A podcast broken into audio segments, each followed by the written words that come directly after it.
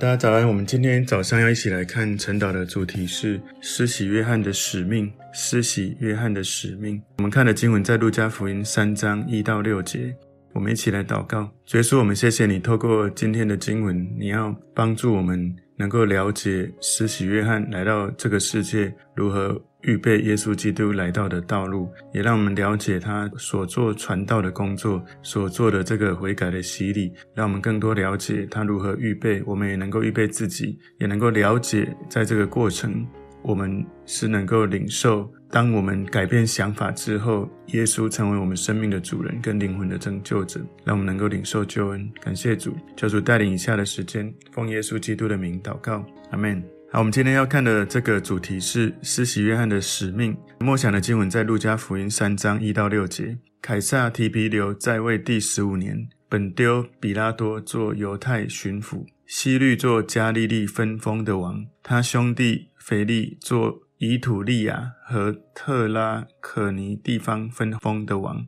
吕撒聂做亚比利尼分封的王，亚那和该亚法做大祭司。那时撒迦利亚的儿子约翰在旷野里，神的话临到他，他就来到约旦河一带地方，宣讲悔改的洗礼，使罪得赦，正如先知以赛亚书上所记的话说，在旷野有人声喊着说。预备主的道，修直他的路，一切山洼都要填满，大小山冈都要削平，弯弯曲曲的地方要改为正直，高高低低的道路要改为平坦。凡有血气的都要见神的救恩。我们在今天这个施洗约翰的使命哦，我们从这个经文里面归纳三个重点。第一个，施洗约翰传道的时期，这个时间呢记录下来，那个路加讲到说，在路加福音三章一节。凯撒提庇留在位第十五年，本丢比拉多做犹太巡抚，西律做加利利分封的王，他兄弟腓力做以土利亚和特拉可尼地方分封的王，吕撒聂做亚比利尼分封的王。所以这个时间的参考是当时的政治跟宗教领袖来做这样的叙述。哈，圣经的年表是一个蛮复杂的议题。哈，就是以当时。世俗的历史记录，我们可以确实的知道这段时间大概是什么时候，但不是完全精准的哈。最有可能的这个时间，那时候凯撒提皮留在位第十五年，有可能是在西元二十七到二十五年中间哦。新约时代的犹太人，他们是活在罗马帝国的统治，所以从当时我们也可以知道，大概西元前三十一年到西元后。主后大概三百九十五年中间，罗马帝国的势力不断的扩张。罗马的这个王位不是世袭的，而是亲选的，不是好像代代相传，而是他直接亲选。所以凯撒哈，凯撒这个字，或者有时候我们翻成该撒或凯撒这个字，一开始专门是指尤留凯撒，就是 J U L I U S Julius。尤留凯撒，那他的任期是在西元前四十九到西元前四十四年，所以他这个家族的名称是这个凯撒哈。尤留凯撒没有儿子，他的正式的后裔只有一个女儿叫 Julia，所以尤留凯撒他去世前，他有立遗嘱，把他的这个王位传给他的养子屋大维，那也是后来比较我们比较常听见的叫亚古士都，所以这个屋大维他的妈妈。是尤留凯撒的妹妹的女儿，所以尤留凯撒算是乌大维，或者我们后来知道了奥古斯都的舅公。所以尤留凯撒他对于这个罗马帝国啊，他有很多很棒的作为。这个乌大维或者我们称的奥古斯都，他非常的珍惜他自己养子的身份，所以这个屋大维他就把这个尤留的姓氏把它留下来。所以凯撒这个字啊，很多时候就好像变成。他本来的意思是可敬畏，是尊贵的意思。那后来跟这个呃王啊哈有一个连结，所以后来很多的书籍哦，把凯撒翻译成皇上或者王帝。提比留是罗马的皇帝，是生在西元前四十二年。那他的爸爸就是尤留凯撒的大臣，他的妈妈嫁给了奥古斯都，就是那个屋大维哈奥古斯都，所以提比留就成为这个奥古斯都的儿子。提比留他有。很好的战功哈，所以奥古斯都就立提比留做太子，跟他一起来治理国政。所以耶稣他降生之后的十四年，奥古斯都去世之后，提比留哈提比留凯撒他就继位了。他是非常的独断、很专行的。罗马的历史有记录，提比留这个王他是非常放荡，也非常残忍的。那如果你去看圣经哈，有一段经文，你就可以看到这一个。凯撒哈，耶稣他还活着的时候，犹太人在罗马的统治之下，有人就去问耶稣说：“纳税给凯撒可以不可以？哈，或者该撒？”耶稣就叫他们拿一个银钱来，跟他们说：“这个钱上面的像跟号是谁的？”他们说是该撒的，凯撒。耶稣就说：“该撒的物当归给该撒，神的物当归给神。”在马可福音十二章十三到十七节这一段话里面的该撒，就是该撒提庇流，也就是我们这里。路加福音三章一节看到的该撒提庇留，所以耶稣就在我刚刚所说的马可福音十二章十三到十七节里面，很清楚的说到，基督徒要尊重当时执政的君王，尽人的本分，那同时要尽心、尽性、尽力、尽力爱神。马可福音在十二章三十节有记载，这里面讲到了这一连串这些罗马政府这些政权的名字。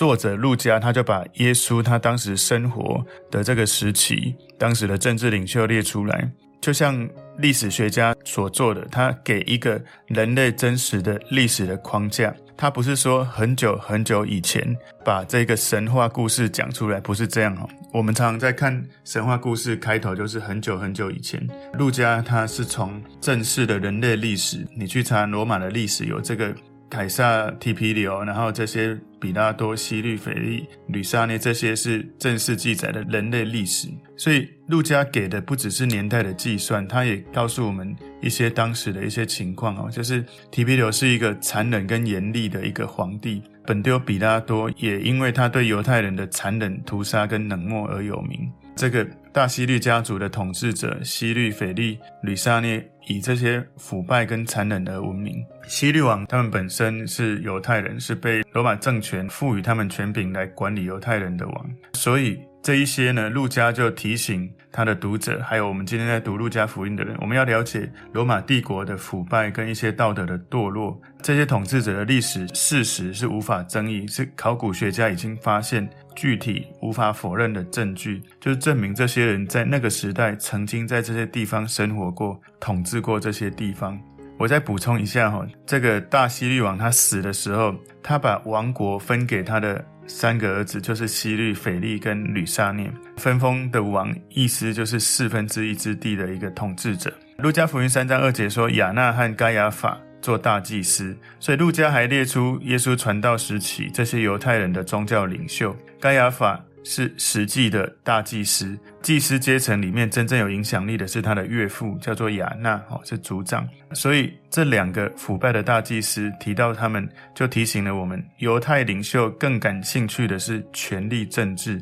而不是服侍神。根据这个学者的研究，在西元一九九零年的十一月，有找到一个发现，是该亚法家族的坟墓，在这个。古代的这个坟墓的盒子古瓮里面有一句铭文哈，就是该亚法的儿子约瑟夫。盒子里面有一个大概六十岁左右的男性的遗体，所以这是第一个我们看到施洗约翰传道的时期有这些实际的真实的人类历史背景。第二个是施洗约翰的传道，我们看到路加福音三章二节后半段，那时撒迦利亚的儿子约翰在旷野里，神的话临到他。所以约翰他很年轻的时候就住在旷野。你去看路加福音一章八十节，里面有写到，那孩子渐渐长大，心灵强健，住在旷野，直到他显明在以色列人面前的日子。我记得之前在主日有跟大家分享过，就是他心灵强健哦，施洗约翰他的状态，他是住在旷野的。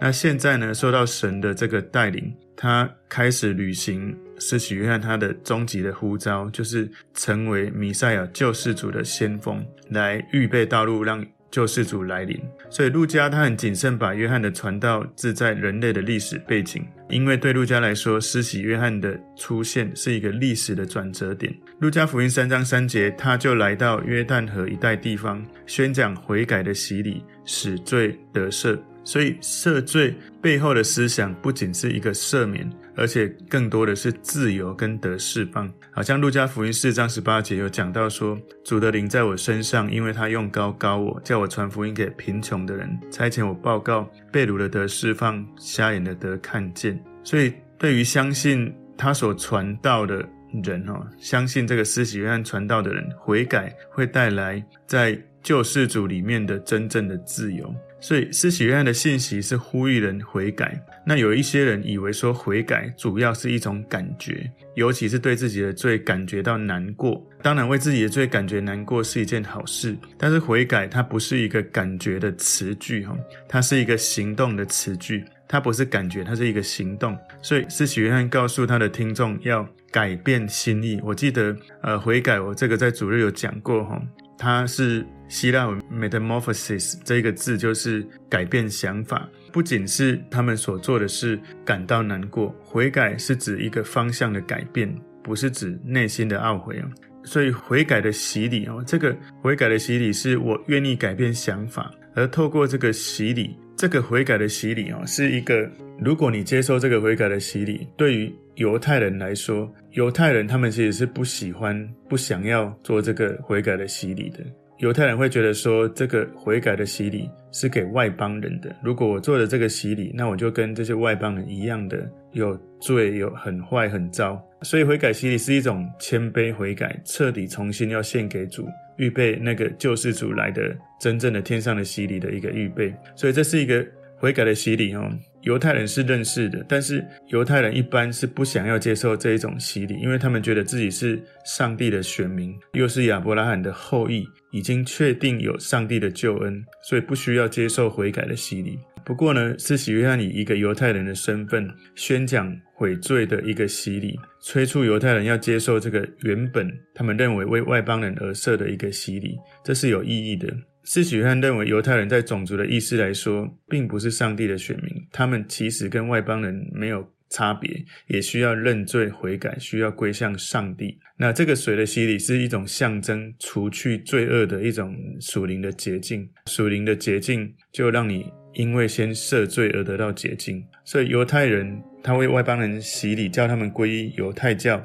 呃，施洗约翰为犹太人施洗有两个目的哈，第一个。叫那些罪人悔改，离开这些罪恶的道路。所以，施洗约翰称这个洗礼是悔改的洗礼。那另外有第二个目的，就是预备迎接米赛亚救世主的降临。所以要叫人信那个将要来的耶稣。所以我们受洗归入耶稣基督。跟这个悔改的洗礼是不一样的。在罗马书六章三节到四节说：“岂不知我们这受洗归入基督耶稣的人，是受洗归入他的死吗？所以，我们借着洗礼归入死，和他一同埋葬，原是叫我们一举一动有新生的样式，像基督借着父的荣耀从死里复活一样。所以，我们受洗归入耶稣的洗礼，跟这个施洗约翰所做的这个悔改的洗礼是不一样的。我们透过现在，我们靠着耶稣洗礼，我们是跟耶稣的死跟复活认同。施洗约翰宣讲的悔改的洗礼，是表明一个人需要跟神和好，需要被洁净。所以这里有这样的差别。当我们现在这个时代，我们信耶稣受洗，其实当然我们不需要再去到。旷野去找施洗约翰，他也不在了。我们其实就是你要知道，施洗约翰当时的时代背景，他是在预备道路让米赛亚来。米赛亚已经来了，当然我们不需要再回到预备道路的这个洗礼，我们就是接受耶稣基督的洗礼，我们被洁净，我们被更新，我们被赦罪，我们被恢复了。施洗约翰的使命，今天第三个重点哈，刚刚第二个重点是施洗约翰的传道，今天第三个重点是施洗约翰应验的预言。他在传道的过程，在路加福音三章四到六节，他说：“正如先知以赛亚书上所记的话，说在旷野有人声喊着说，预备主的道，修直他的路，一切山洼都要填满，大小山冈都要削平，弯弯曲曲的地方要改为正直，高高低低的道路要改为平坦。凡有血气的，都要见神的救恩。”所以，其实路加福音这里三章四到六节记载。施洗约翰引用先知以赛亚书所说的话，路加福音三章三到六节，这个施洗约翰引用的内容是在以赛亚书四十章第三到第五节里面。所以，如果你有空，可以自己再去看哦，几乎是一模一样的内容了。以赛亚书四十章三到五节，跟路加福音三章四到六节，几乎是差不多的哦。你可以去看一下这一段的经文。所以，施洗约翰从小就知道这件事情，因为在他出生之前，他爸爸已经知道这一件事情。路加福音一章七十六节到七十七节说：“孩子啊。”你要称为至高者的先知，这个是撒迦利亚在对施洗约翰所宣告的。因为你要行在主的前面，预备他的道路，叫他的百姓因罪得赦，就知道救恩。所以路加把这个施洗约翰跟以赛亚所预言的这位耶稣哈，他其实就记载下来，在我们刚刚所看的这一段内容里面。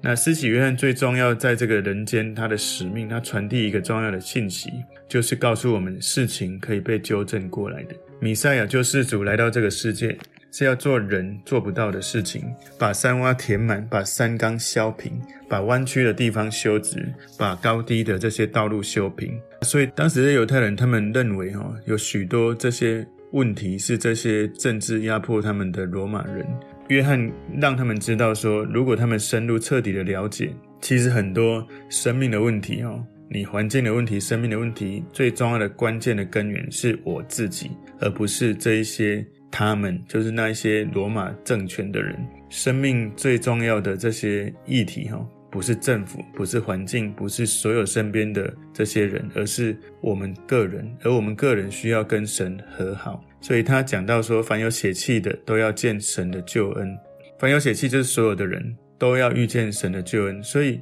施洗约翰来预备。救世主来到的道路，所以救世主的道路被预备好，他就来到这个世界。我们简单来说，施洗约翰他传道的主题就是弥赛亚时代即将来临，弥赛亚时代即将来临。所以，我们看到施洗约翰的使命，其实我觉得真的很伟大，就是在当时人们都还在等救世主弥赛亚来，而施洗约翰他被圣灵触摸感动，清楚他的使命。我们看到今天施洗约翰的使命三个重点：第一个，施洗约翰传道的时期，路加是对照当时非常严谨的考察的人类的历史，甚至我刚刚有讲，有一些现在考古的这些证据证明，当时这个陆家所记载的人类历史是真实存在的背景。第二个，今天的重点是施洗约翰的传道，那他在传道，在传悔改的洗礼。当时的这个时代的背景，他需要做这件事来预告大家，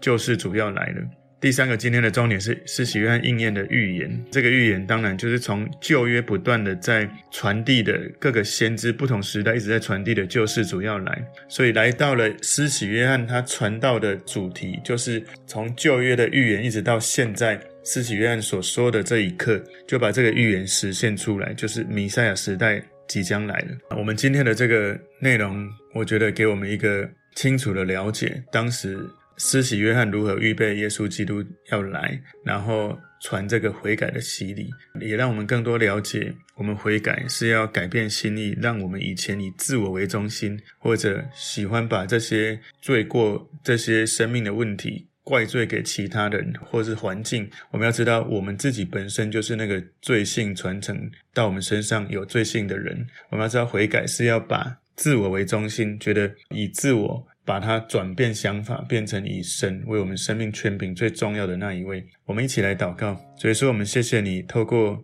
今天我们所看的经文，让我们了解施洗约翰他的使命当中，为我们预备的弥赛亚要来，也让我们了解，透过悔改，透过改变想法，我们让耶稣基督成为我们的生命的主人跟灵魂的拯救者，使我们生命从里到外得洁净，领受神的救恩。感谢主，让我们活出你儿女的身份，奉耶稣基督的名祷告，阿门。